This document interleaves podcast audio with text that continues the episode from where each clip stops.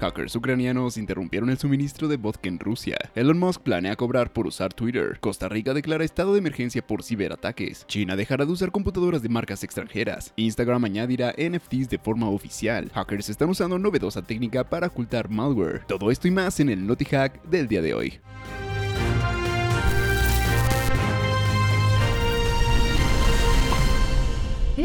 Sean todos ustedes a Hackwise, yo soy César Gaitán y les quiero dar la bienvenida a este, el Noti Hack, donde platicaremos acerca de las noticias más relevantes de tecnología y de ciberseguridad de la semana. Hackers de Ucrania interrumpieron la cadena de suministro de vodka en Rusia. Hace más de dos meses que Rusia decidió atacar militarmente a Ucrania. Obviamente, el enfrentamiento también ha llegado al ciberespacio y ha afectado a algunas áreas críticas como las telecomunicaciones, electricidad y la cadena de suministro de vodka. Por si no lo sabes, el 9 de mayo Rusia celebra una de las fiestas más importantes, el Día de la Victoria. La celebración conmemora la victoria de la Unión Soviética ante los nazis en la Segunda Guerra Mundial. No obstante, desde Ucrania decidieron aguar la fiesta. Según el diario ruso Vedomosti, activistas ucranianos efectuaron ataques de DOS a un sitio que controla la cadena de suministro del vodka en Rusia. Esto provocó que las empresas no pudieran entregar cargamentos de la bebida en tiendas y distribuidoras durante la semana pasada. Miembros del grupo Disbalancer atacaron la web del Sistema de Información de Contabilidad de Alcohol del Estado, EGAIS. El grupo de hackers realizó el ataque el 2 y el 3 de mayo, interrumpiendo el registro de cargamentos. Distribuidoras y comercializadoras confirmaron que tuvieron problemas en la web, por lo que se interrumpió la entrega de productos. A diferencia de otros países, los productos y distribuidores de bebidas alcohólicas de Rusia están obligados a registrar todos sus embarques en el portal del EGAIS. Si no existe información en el sitio web, la cadena de suministro se interrumpe y conduce a un caos etílico. El EGAIS avisó a sus socios sobre los problemas en el sistema y aseguró que las cosas volvieron a la normalidad al día siguiente. Pese a que el sitio web comenzó a operar de manera parcial, el ataque causó que se interrumpiera el suministro de productos a minoristas y restaurantes. Durante la noche del 4 de mayo se suspendieron las entregas, lo que provocó una saturación en varios almacenes en Rusia. Indudablemente, este incidente tuvo repercusiones en la celebración de este pasado lunes. Es importante mencionar que Disbalancer ofrece una herramienta gratuita para realizar ataques de DOS a sitios rusos. No obstante, investigadores aseguran que usarla conlleva problemas de seguridad y privacidad. Wisers, hacemos una pequeña pausa para recordarte que ya puedes entrar a www.hackwise.mx, donde encontrarás herramientas, cursos y contenidos exclusivos de tecnología y de ciberseguridad. Así que recuerda visitar www.hackwise.mx para estar al día en el mundo de la ciberseguridad. Ahora sí, continuemos con el NotiHack. Elon Musk pretende cobrar a gobiernos y empresas por usar Twitter. Elon Musk compró recientemente Twitter por 44 mil millones de dólares. Desde la compra, el magnate tecnológico ha dado varias pistas sobre lo que hará con la red social, pues asegura que esta será más libre y que los mensajes privados podrían ser cifrados para que nadie pueda hackearlos. La idea más reciente del multimillonario es que las empresas y gobiernos paguen una tarifa por usar la red social. Musk afirmó que Twitter siempre será gratuito para los usuarios ocasionales, pero tal vez tendrá un pequeño costo para los usuarios comerciales y gubernamentales. Está claro cuánto le gustaría cobrar a Musk a las empresas y los gobiernos, o si ciertos grupos como las organizaciones sin fines de lucro y los periodistas estarían exentos de las tarifas impuestas. A lo largo de los años, Twitter no ha logrado ganar tanto dinero como otras plataformas de redes sociales como Facebook, Instagram y YouTube. Elon Musk, que tiene 90.7 millones de seguidores en Twitter, dijo anteriormente que quiere hacer que Twitter sea mejor que nunca al mejorar el producto con nuevas funciones. Twitter ya está experimentando con un servicio de suscripción de pago llamado Twitter Blue en Estados Unidos, Canadá, Australia y Nueva Zelanda que ofrece funciones adicionales. La oferta premium que cuesta 2.99 dólares al mes en los Estados Unidos brinda a los usuarios acceso a funciones como deshacer tweets y marcar tweets. Musk dijo el mes pasado que quiere reducir el precio de Twitter Blue y hacer cambios en el servicio, incluida la prohibición de anuncios. En otro momento, Musk también dijo que todos los mensajes directos de Twitter deben estar cifrados de extremo a extremo para que nadie pueda espiar o hackear los mensajes de un usuario. En la Mid Gala anual del lunes pasado, Musk dijo que Twitter también necesita deshacerse de los bots, los trolls y las estafas que existen en la plataforma.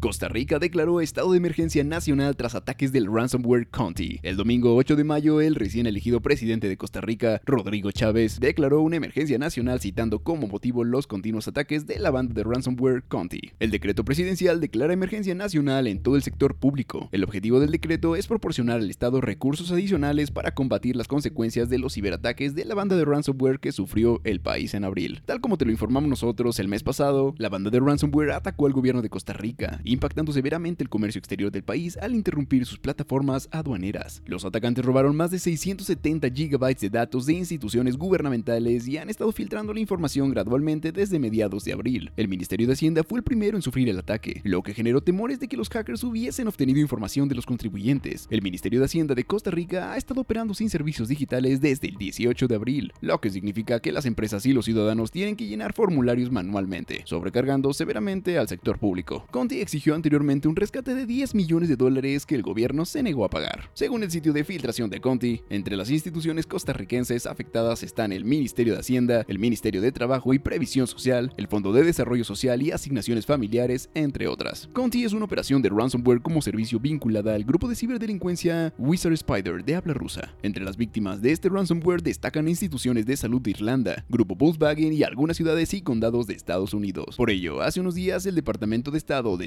Estados Unidos ofreció una recompensa para capturar los ciberdelincuentes que pertenecen a la banda. La recompensa comprende 10 millones de dólares por información que conduzca a la identificación y ubicación de los líderes de Conti y 5 millones de dólares por información que resulte en el arresto de cualquiera que conspire con Conti.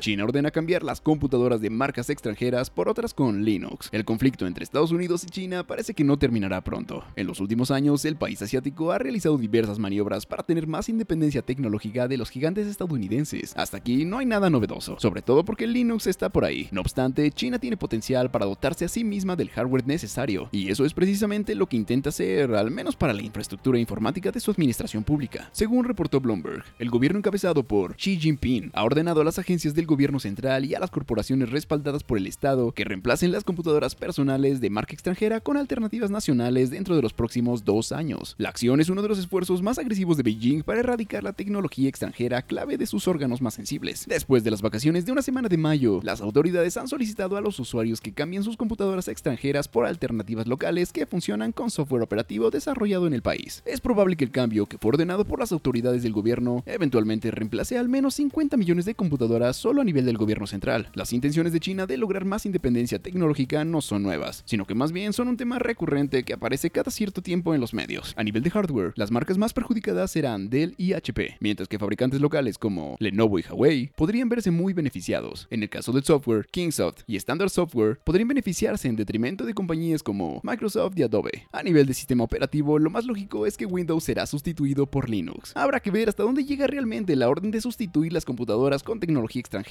por otra de origen local, ya que hay componentes como procesadores y gráficas dedicadas que no son fáciles de sustituir. Instagram comenzará a aceptar NFTs en sus perfiles e historias. Los NFTs o token no fungibles se han convertido en tendencia durante los últimos años, tanto que han captado el interés de redes sociales como Twitter y ahora Instagram, la cual los aceptará oficialmente en sus publicaciones. Según Adam Mosseri, jefe de Instagram, los NFTs serán integrados en Instagram y los creadores de contenido podrán mostrarlos en sus publicaciones, mensajes directos e historias. Los detalles de NFTs se muestran de manera similar a los perfiles y productos etiquetados y se denominan coleccionables digitales. Al hacer clic en la etiqueta, se muestra detalles como el nombre del creador y el propietario. Actualmente la función solo está disponible en Estados Unidos, pero llegará al resto del mundo en los próximos días. Instagram está trabajando en la compra y venta de NFTs a través de este canal, pero comenzará solo con la muestra de artes digitales en las redes Ethereum, Polygon y Solana. Mosseri enfatiza que el soporte para NFT en Instagram podría ayudar a presentar la tecnología a una gama más amplia de personas. Es importante mencionar que Instagram no es la primera plataforma de redes sociales en integrar NFTs. Twitter lanzó una función en enero que permite a los usuarios de iOS de su servicio de suscripción Twitter Blue mostrar sus NFTs como imágenes de perfil. Si bien muchas empresas y celebridades se han apresurado a adoptar los NFTs y algunas ventas recientes han producido picos temporales de actividad, un informe reciente afirma que las ventas se han estancado desde un pico en septiembre pasado. Recordemos que los NFTs son archivos digitales que son acuñados en la blockchain, la tecnología detrás de las criptomonedas, para darles una característica única en Internet. Su uso tiene adeptos y detractores y muchos creen que pueden ser utilizados en una especie de estafa piramidal o como burbujas.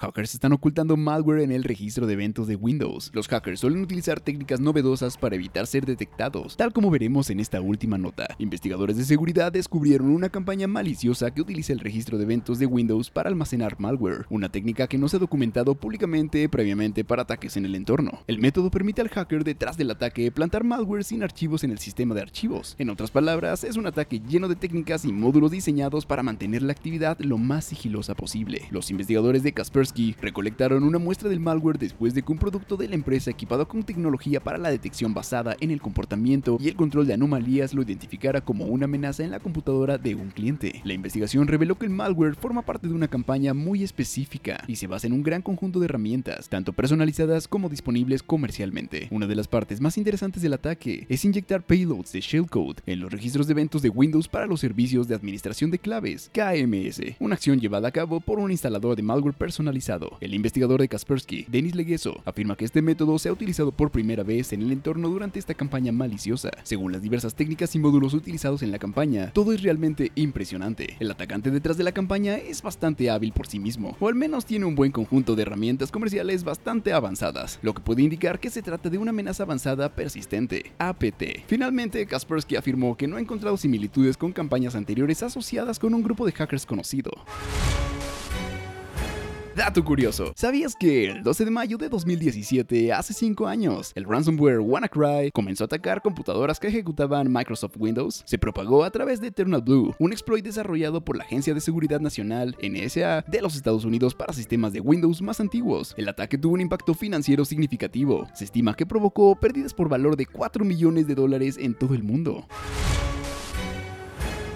Recuerdo que ya se encuentra el Naughty Hack semanal en tu plataforma de podcast favorita. Te dejo los enlaces aquí abajo en la descripción. Amigos míos, eso ha sido todo por el Naughty Hack del día de hoy. No olvides suscribirte para estar actualizado e informado acerca de las últimas noticias de ciberseguridad. Recuerda que mi nombre es César Gaitán y esto fue Hackwise. Nos vemos hasta la próxima.